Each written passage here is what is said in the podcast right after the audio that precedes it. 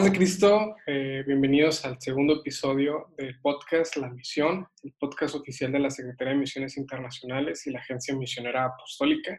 Soy Cristian Cruz, el anfitrión de este podcast, y en esta ocasión hemos invitado a nuestro amigo Mauricio Fernández, que actualmente es misionero en Canadá. Eh, y vamos a tocar un tema muy, pero muy interesante ahora sobre la forma de hacer misión eh, y cómo ésta se va diversificando de acuerdo a los tiempos y necesidades actuales. Eh, bienvenido, Mauricio. Gracias, Cristian. Me da mucho gusto platicar por este medio con todos ustedes y con toda la audiencia que nos escucha atentamente desde este podcast. Ok, Mauricio. Pues Mauricio, como les comentaba, actualmente es misionero en Canadá él, participó en la Agencia Misionera Apostólica en la parte de la coordinación de envío y creo que en esta parte, digamos, que impulsó muchos proyectos y ahora que está inmerso en esos proyectos, nos va a aportar mucho contenido, por lo cual te, te invitamos a que nos acompañes. Y vamos a empezar con una primer planteamiento o pregunta. Timothy Keller, eh, un autor muy, muy reconocido en, en Estados Unidos y en el mundo, eh, habla de que el cristianismo, a diferencia de otras religiones, es, un, es un, eh, una ideología, una creencia, por así decirlo, en donde se va adaptando a las culturas. Y, bajo esta premisa, te pregunto, Mauricio, ¿la misión es estática o la misión es cambiante o se va adaptando a las culturas? ¿Tú cómo lo has vivido? ¿Qué piensas al respecto? Sí, una de las, de las eh, de las maravillas de la palabra de Dios precisamente es, es el dinamismo que tú ves en la Biblia, ¿no? Tú, lees el libro de los Hechos, por ejemplo, y tú te das cuenta que eh, el libro de los Hechos es la, la, la explicación que Dios nos da de cómo el Evangelio comienza desde, desde Jerusalén, desde un grupo pequeñito de, de discípulos que estaban eh, asustados porque habían crucificado al, Mesías, pero después, eh, cuando la resurrección sucede, esos, esos, esos eh, discípulos son llenos del Espíritu Santo y entonces salen con fuego a predicar la palabra de Dios y no hay poder humano que los detenga. Entonces, creo que el, carácter de la misión de alguna manera está ligado al libro de los hechos y el libro de los hechos es como la plantilla para todo el Nuevo Testamento. Tú, tú puedes leer el libro de los hechos y mientras lo lees tú puedes trazar cómo Pablo fue redactando las diferentes cartas, las diferentes epístolas, y entonces eh, las puedes insertar en tu lectura del libro de los hechos y el libro de los hechos se convierte en ese marco de referencia para la misión. Y, me encanta este concepto de, Hechos 29, ¿no? Que se ha sonado por ahí en, congresos, en eventos, en diferentes maneras. Y, cuando vas a la Biblia, pues no hay capítulo 29 de Hechos, ¿no? Llega hasta el 28, pero el concepto sigue siendo que eh, los hechos de los apóstoles se siguen escribiendo porque la misión es dinámica. Nosotros seguimos eh, llevando el Evangelio eh, de una forma dinámica y el patrón del libro de los hechos es que los discípulos enfrentan continuamente a barreras culturales que romper para poder llevar el Evangelio. Eh, tú lo ves constantemente, ¿no? Dos historias así muy breves que a lo mejor tocamos más adelante, es cuando eh, Felipe se encuentra con el etíope, ¿no? Y esa historia me fascina porque entonces ahí hay un rompimiento de una barrera eh, em, cultural. Eh, el etíope era, era, era de Etiopía, de un país africano, era un hombre de muchos recursos, pero era un eunuco. Entonces, en la mentalidad judía, el, el eunuco, el castrado, era una persona despreciable, no podía acercarse con confianza eh, por su condición em, eh, lacerada. Entonces eh, se rompe esa barrera de, de quién es, de su condición física, se rompe la barrera cultural y entonces se da un encuentro con él y Felipe se atreve a hablarle el Evangelio y el resultado es que él se lleva el Evangelio y seguramente él se convierte en una luz y un misionero hacia todo Etiopía, porque él era un alto funcionario del gobierno de Etiopía. Lo mismo sucede cuando Pedro se encuentra con Cornelio, tú te das cuenta que entonces hay un, hay un choque cultural, eh, eh, religioso, porque baja la sábana, ¿verdad? Y le dice a Pedro, mata y come. Y entonces Pedro tiene que romper sus barreras eh, judías, sus conceptos, sus dogmas, reformular su teología y su doctrina para que la misión siga avanzando. Y el resultado es el Pentecostés de los gentiles. Y el mismo Pentecostés que viven los judíos en los primeros capítulos de Hechos, Hechos es el mismo Pentecostés que ahora reciben los gentiles eh, en casa de Cornelio y entonces ellos dicen, wow, el Espíritu Santo también se derrama sobre ellos. ¿Qué impide que sean bautizados? Y entonces la expansión del Evangelio una forma dinámica explota. Entonces, me parece que es maravilloso. y esta parte de cómo el Evangelio va permeando, ¿no? Todas las culturas, todas las naciones, todas las etnias. Eh, nos hace, digamos, irnos en retrospectiva cómo ha evolucionado la misión en el mundo eh, bajo este, esta, esta premisa que mencionabas, que pues el Evangelio eh, rompe estructuras culturales. Y cuando se empezó toda la parte de las misiones, ahí en el podcast pasado Abraham Sepúlveda nos comentaba esto, que, que hay olas que, por las cuales se ha impulsado eh, la misión. Primero se empezó a evangelizar todo lo que eran las costas, después se empezó a evangelizar los centros de, las, de los países, de las naciones. Eh, después nos fuimos a la parte étnica, eh, como una nación no alcanzada, aquellas tribus que no estaban a lo mejor en el centro de los países, de las naciones, estaban en escondidos y este ha sido como, digamos, la, el caminito o, las olas o las estrategias que hemos usado para evangelizar. Pero cuéntanos un poquito más sobre esto, Mauricio.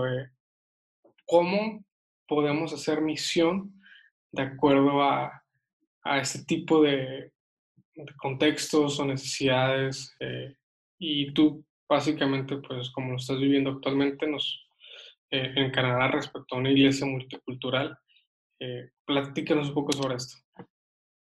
Así es, bueno, pues precisamente eh, Ron Bemi en su libro La Cuarta Ola es quien hace una investigación eh, muy eh, puntual sobre esto que tú describes y entonces desde hace algunos años promueve lo que se llama la cuarta ola de las misiones. La cuarta ola de las misiones se resume en de todo lugar a todo lugar y literalmente te lo voy a leer como lo escribe él en su libro.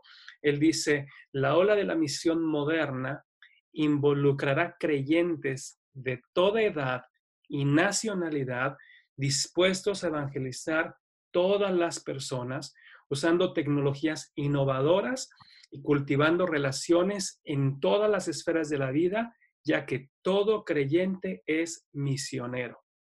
Y esa frase me parece sumamente visionaria para el tiempo que él escribe. Esto tiene ya unos, unos añitos que, está escrito ahí, yo creo que unos 10 años más o menos, pero realmente me parece que, que apunta muy bien para poder discernir el tiempo en el que estamos haciendo misión y cómo la misión está avanzando.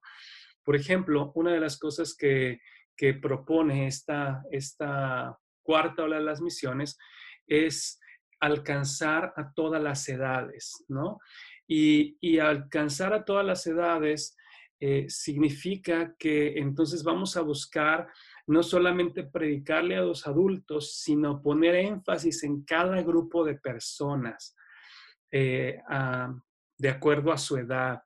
Eh, cada vez más estamos viendo la iglesia infantil en las transmisiones de las iglesias, ¿verdad?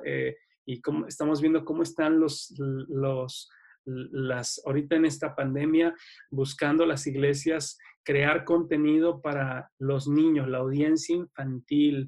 Y entonces estamos buscando lo mismo para los, los jóvenes y lo mismo para los adultos y lo mismo para las personas de la tercera edad. Y entonces hay un llamado misionero a, cada, a que cada edad sea alcanzada de acuerdo a sus necesidades. Pero al mismo tiempo, esto significa que ellos se convierten también en, en, personajes activos en la misión. Es decir, cuando tú alcanzas a un niño, en este paradigma, el niño ahora alcanza a otros niños.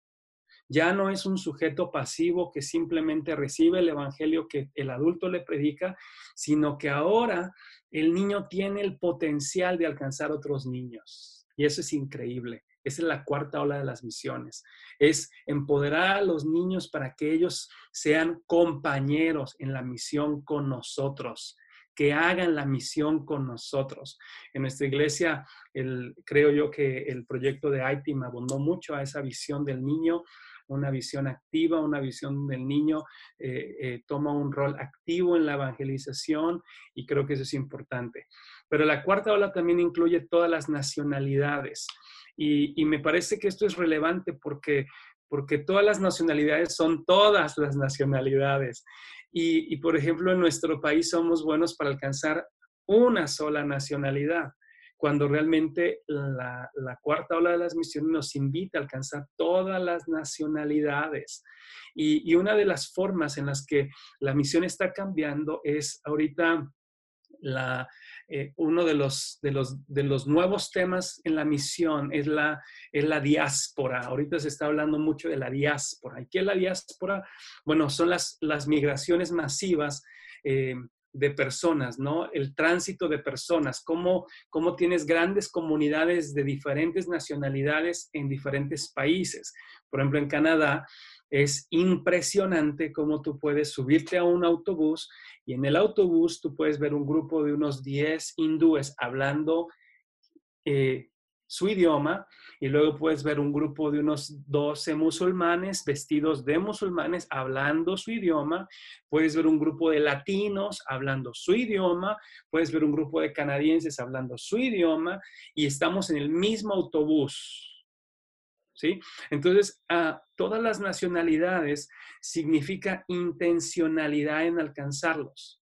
Y creo que es algo que no hemos hecho, no hemos logrado entender que esta diáspora, este movimiento de gentes, tiene que ver con la misión. Dios nos está diciendo, si no vas, te los voy a llevar hasta la puerta. Pero si están en la puerta, alcánzalos, por favor, alcánzalos. Y, creo que esto es sumamente relevante. Y, bueno, no sé si me quieres interrumpir, este, estás en toda la, la libertad, levanta la mano y, y, ah, aquí. Pero, por ejemplo, eh, creo que esto es sumamente importante, ¿no? El, el poder eh, entender cómo, cómo Dios está activamente buscando estrategias para que nosotros podamos alcanzar a todos los pueblos. El otro elemento que plantea la cuarta ola es el uso de tecnologías innovadoras. Y me fascina cómo este COVID-19 vino a acelerar lo que ya estaba ahí. O sea, ya estaba, ya estábamos todos eh, entrando a un momento donde las tecnologías cada vez eran más inminentes y la iglesia se había resistido, la iglesia había tardado en, estar al día en, cuestiones tecnológicas, pero la pandemia nos obligó a, a, a sí o sí salir al campo misionero del ciberespacio. Y me encantó un artículo que estaba leyendo acerca de, la misión y estaba hablando de que para los jóvenes el espacio, la catedral sagrada es el ciberespacio. Es decir, ya, ya el ciberespacio no es solamente eh, una, eh, eh, no es solamente algo, algo más, sino que literalmente es un campo misionero y, tenemos que, buscar eh, usar eh, medios innovadores para que la misión siga avanzando y podamos llegar eh, con las herramientas adecuadas, ¿no? Eh, ahorita no solamente es transmitir en Facebook Live, tienes que crear una estrategia digital, tienes que tener un equipo de medios, tienes que eh, crear tu podcast, que están ahorita creciendo a una velocidad impresionante, tienes que crear tus historias de Instagram. Bueno, y, los que no somos nativos digitales nos, nos estamos quedando atrás si no ponemos al frente a los jóvenes. O sea, la cuarta ola nos está diciendo, deja que los millennials, los que vienen detrás, vayan adelante de nosotros. Y entonces los que los, los, los, pastores, los misioneros con experiencia, con contenido, vamos a pastorear eso. Pero ¿a quién tenemos que dejar que vayan adelante? A los jóvenes. ¿Qué es lo que estoy haciendo yo en Canadá? Bueno, en Canadá ahorita estamos eh, con, con nuestro proyecto de iglesia, pero son dos jóvenes que estamos eh, discipulando, los que van a liderar nuestra estrategia digital y que yo voy a pastorear. Yo tengo el contenido y yo tengo el corazón y yo sé que quiero transmitir, pero ellos saben cómo comunicarlo eh, con el uso de tecnologías innovadoras. ¿No? Entonces creo que eso es importante. Otro elemento son todas las esferas de la vida. La cuarta ola nos dice no solamente en, la, en las cuestiones eclesiásticas, sino necesitamos alcanzar todas las esferas el gobierno, la educación, las artes, la política, los deportes, eh, todas las áreas de la vida necesitan ser abordadas desde el paradigma, desde la cosmovisión bíblica, porque solamente así el reino de Dios traerá verdad, bondad y belleza. Y esas tres características tienen que reflejarse en cada esfera de la vida, pero no lo podemos hacer los pastores. ¿Quién lo va a hacer? Las personas cuando sean discipuladas. Y el último elemento que quiero resaltar precisamente es, es, son las relaciones, porque ¿qué es lo que buscamos y necesitamos desarrollar? Relaciones profundas, discipulado. Y el discipulado y las relaciones profundas capacitarán a nuestra gente a que pueda permear las esferas de la sociedad y convertirse en un agente de misión y de esa forma todo creyente participará en la misión de Dios de forma activa. Wow, creo que esto ya rompe totalmente el paradigma de misiones que hemos tenido, ¿no?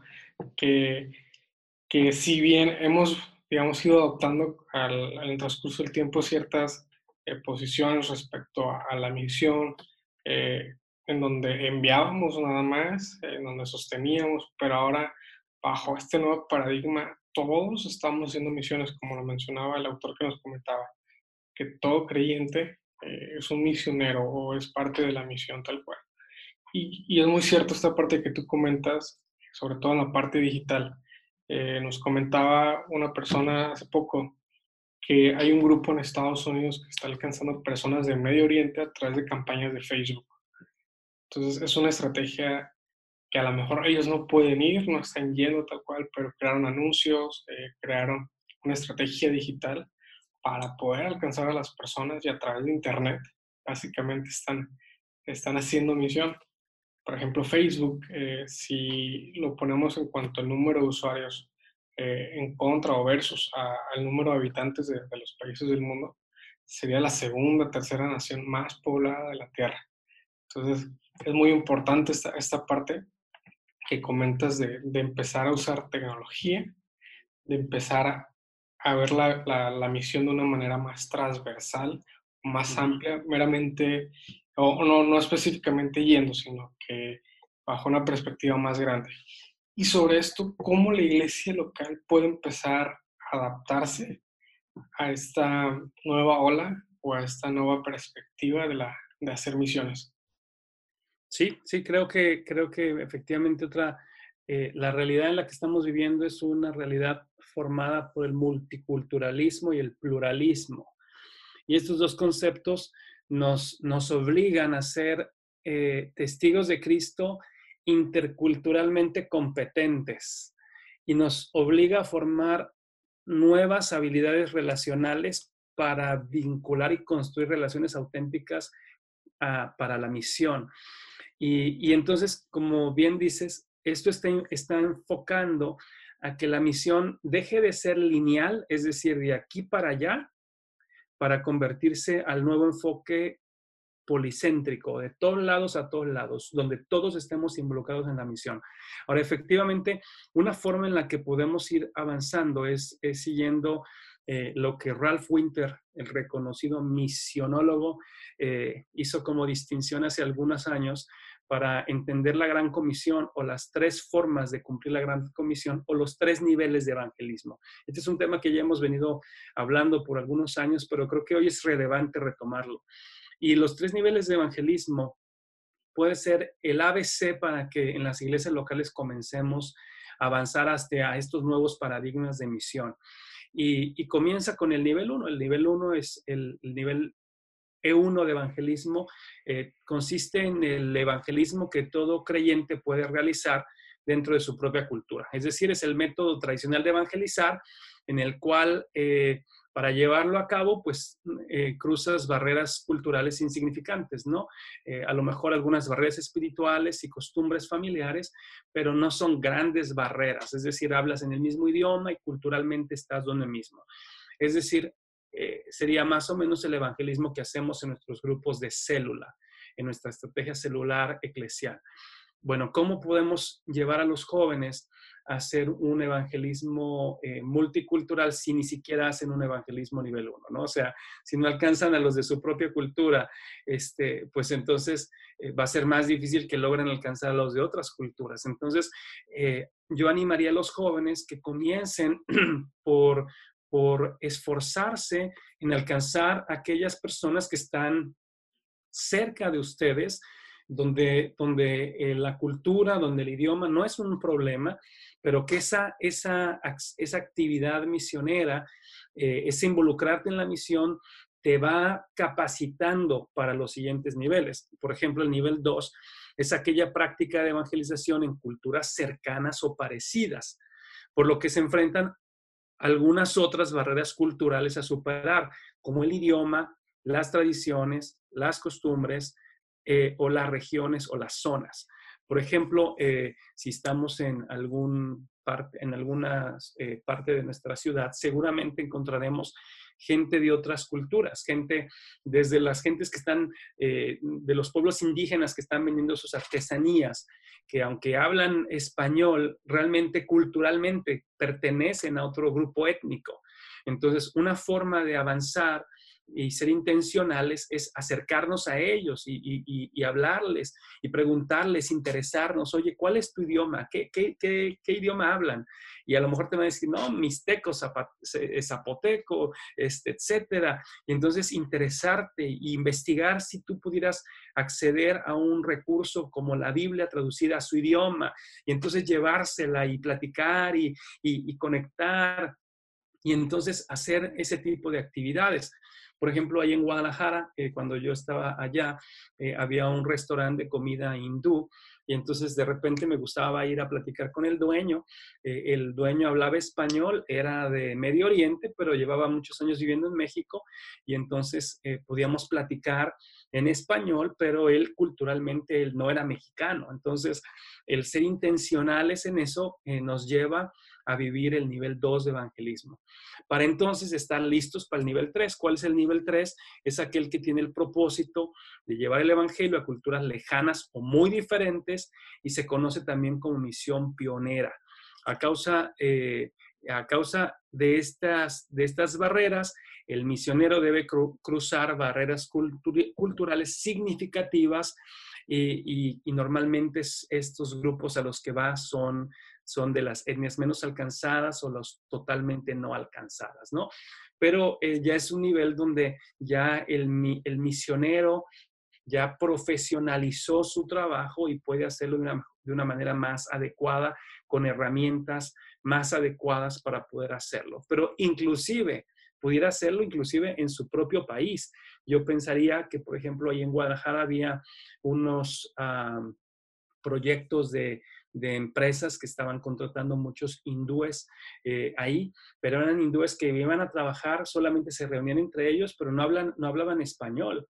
A lo mucho hablaban un poquito de inglés, pero, pero un proyecto de tres podría ser, por ejemplo, eh, ir e intencionalmente alcanzarlos aprendiendo el idioma de ellos y siendo intencionales. Entonces, eh, ¿qué limitante hay? ¿Necesitas ir a la escuela de misiones para hacer eso? No, necesitas ser intencional y comenzar un curso de, de, otro idioma y, buscar herramientas y puedes también ser parte de la misión. puedes ser misionero sin salir de tu ciudad. Exactamente. Entonces, como, como hemos visto a lo largo de, esta, de este episodio, de este podcast, pues hay un cambio totalmente, radicalmente a lo que habíamos visto respecto a la misión y lo hemos repetido constantemente. Y bueno, Mauricio, ya para, para terminar, ¿algún consejo, conclusión o algún tema respecto a lo que hemos hablado que quisieras eh, contarle a la audiencia eh, sobre, sobre este tipo de misiones o sobre la misión dinámica que estamos viviendo? Sí, a mí me gustaría cerrar con lo, con lo que comencé.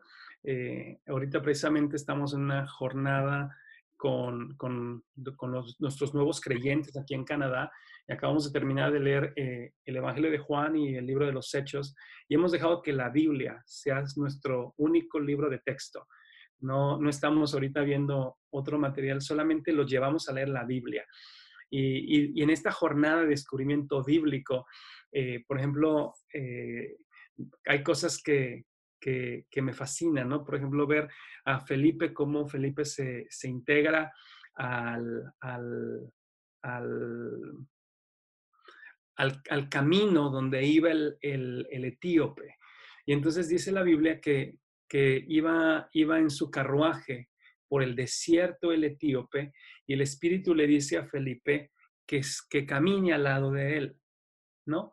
Y entonces Felipe hace caso a la voz del Espíritu y entonces en el camino del desierto comienza a caminar al lado del carruaje del etíope. Y mientras él se dispone a caminar con él al lado del camino, el etíope nota su presencia, a lo mejor pasaron una hora, no sé cuánto tiempo, y entonces él se da cuenta eh, que él está leyendo el profeta Isaías y lo invita a su carruaje a subir a su carruaje.